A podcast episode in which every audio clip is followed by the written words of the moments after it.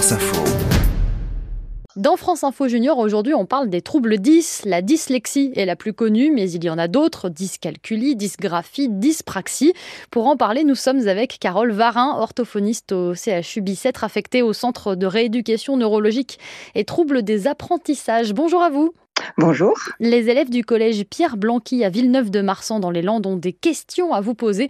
On commence par Léa. Quelle est la différence entre une personne lambda et une personne 10 alors, la, la, différence, bien, c'est qu'une personne lambda va, un enfant lambda va se développer selon des étapes qui vont euh, être un peu régulières. Euh, à un an, il va dire ses premiers mots. À deux ans, il fera des phrases. À trois ans, il comprendra vraiment très bien. Ou à six ans, il apprendra à lire, bien à compter. Eh bien, une personne qui présente un trouble 10 va avoir dû être en retard sur ces étapes ou en sauter et, euh, et va éprouver des difficultés dans les domaines du langage ou des apprentissages. Et alors, combien y a-t-il de troubles 10 Est-ce qu'on peut les compter? Oui, on les a répertoriés euh, sous le nom des troubles du neurodéveloppement. Il y a donc euh, la dyslexie qui va avec la dysorthographie, donc qui touche la lecture et l'écriture des mots.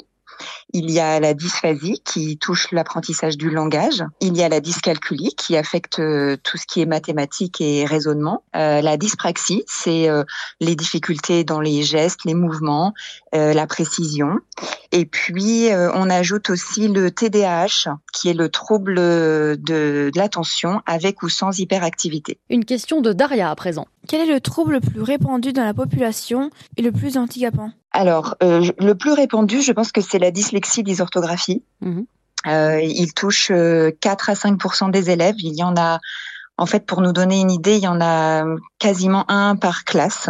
Pour le plus handicapant, je, je sans doute qu'ils sont tous handicapants parce qu'ils peuvent tous avoir des formes sévères. Euh, le dysphasique peut vraiment avoir du mal à se faire comprendre en parlant, même quand il est plus grand. Et mais c'est vrai que le, le dyslexique euh, avec une forme sévère peut devenir illettré, donc ne pas accéder à la lecture. Et dans une société comme la nôtre, où tout est centré sur la lecture et où la lecture devient un outil d'apprentissage, c'est très très compliqué. Sur le diagnostic, cette fois des troubles 10, une nouvelle question de Léa. Est-ce compliqué au quotidien pour les personnes non diagnostiquées 10 ah oui, c'est très compliqué euh, parce que c'est un handicap qui ne se voit pas comme ça. Il n'y a pas euh, de fauteuil, il n'y a pas, euh, ça, ne se, voit pas du tout. Donc donc c'est compliqué parce que ils n'accèdent pas facilement aux apprentissages. Il faut en général souvent qu'on leur répète les choses, qu'on leur explique autrement, qu'on prenne du temps, qu'on adapte pour qu'ils arrivent à avancer, ce qu'ils arrivent tout à fait à faire. Mais quand ça n'est pas adapté, puisque c'est un handicap, il y a besoin d'adaptation. Quand ça n'est pas adapté, eh bien, ils sont vraiment en difficulté et parfois peuvent renoncer, se démotiver, se décourager, perdre confiance en eux. Et donc, c'est très difficile pour eux, oui. Et dans le diagnostic en France, Carole Varin, est-ce qu'on s'améliore? Oui, oui, oui, on s'améliore, on en parle de plus en plus, la preuve. Et donc les enfants sont de plus en plus adressés à des spécialistes euh, comme les orthophonistes ou les psychomotriciens ou même des neuropédiatres qui, qui, ou des neuropsychologues qui vont faire des diagnostics et ensuite informer. le diagnostic ne fait pas tout.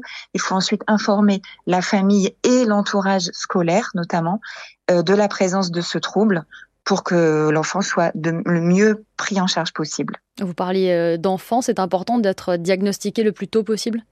Oui, c'est important pour euh, que l'enfant puisse avoir un bon suivi. Et puis, plus évidemment, c'est un peu comme tout, plus on prend en charge tôt, plus les apprentissages vont arriver à se faire. Et vers quel âge on le détecte en général? Bien, pour un, si, alors, si c'est un trouble du langage, si c'est une dysphasie, on va l'entendre euh, souvent euh, courant de la maternelle. Mais même parfois avant, les parents peuvent dire, mais je, j'entendais bien qu'il babillait pas ou pas beaucoup, euh, réagissait pas trop trop à son prénom. On élimine évidemment euh, tout ce qui est surdité ou qui pourrait empêcher le langage de se développer. Mais une fois qu'on a éliminé ça, il reste quand même quelque chose. Et, et donc, c'est souvent au cours de la maternelle pour le langage oral. Et c'est souvent en grande section ou en, vraiment en CP ou en CE1 qu'on voit que les difficultés de langage écrit, donc dyslexie, euh, apparaissent. Alors justement, une question sur l'école, question de Nolan. Quels sont les dispositifs mis en place pour aider les élèves en classe? Euh, Alors, je peux peut-être parler plutôt pour la dyslexie. Mhm. Euh, ce qui est mis en place, donc on peut faire euh, un, un, PAP avec euh, l'école, un projet d'accompagnement personnalisé. On se réunit avec l'enseignant, euh, l'orthophoniste qui en a, les parents, la directrice, l'infirmière scolaire, le médecin scolaire, et on dit que l'enfant a besoin d'aménagement. Par exemple, de ne il va devoir apprendre des mots qui sont à son niveau pour pouvoir les retenir. Donc, euh, s'il a un niveau de lecture et d'orthographe de, de, CP, il va falloir lui donner des mots à ce niveau-là. Et pas s'il est en CE2, il faut pas lui donner des mots de CE2. Euh, on peut euh, adapter les supports de lecture, faire des, des supports plus visibles, écrits plus gros, ça les aide quand même. C'est pas juste ça, ce n'est pas que visuel ce trouble, mais ça les aide à avoir plus de confort de lecture on peut éviter de les faire euh, copier les leçons parce que c'est très très difficile. Euh, ils, font beaucoup d'erreurs, ils, ils vont tout le temps au tableau vu qu'ils ne mémorisent pas la forme des mots. Donc ils vont tout le temps faire des retours au tableau, c'est épuisant pour eux. Donc ils perdent beaucoup d'énergie. Donc on peut leur donner les leçons écrites. On peut leur proposer des dictées à trous, qui sont beaucoup moins coûteuses pour eux que des dictées entières. Voilà le genre de d'adaptation qu'on peut leur proposer. Et une dernière question de Léa. Est-ce que ces troubles se soignent? Oui, oui, euh, enfin oui et non, parce que quand on parle de soigner, on pense à une maladie qu'on pourrait soigner avec un médicament. Ça n'est pas le cas. En revanche, on parle de rééducation, de prise en soin avec une, une, un spécialiste. Donc, euh, on va faire des séances d'orthophonie ou de psychomotricité si on a une dyspraxie ou d'ergothérapie.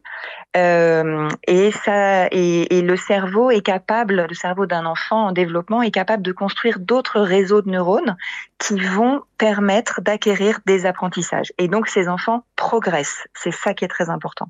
Eh bien, merci beaucoup, Carole Varin, orthophoniste au CHU Bicêtre, affectée au Centre de rééducation neurologique et, troubles des apprentissages. Et merci aussi aux élèves du collège Pierre Blanqui à Villeneuve de Marsan dans les Landes d'avoir participé à ce France Info Junior.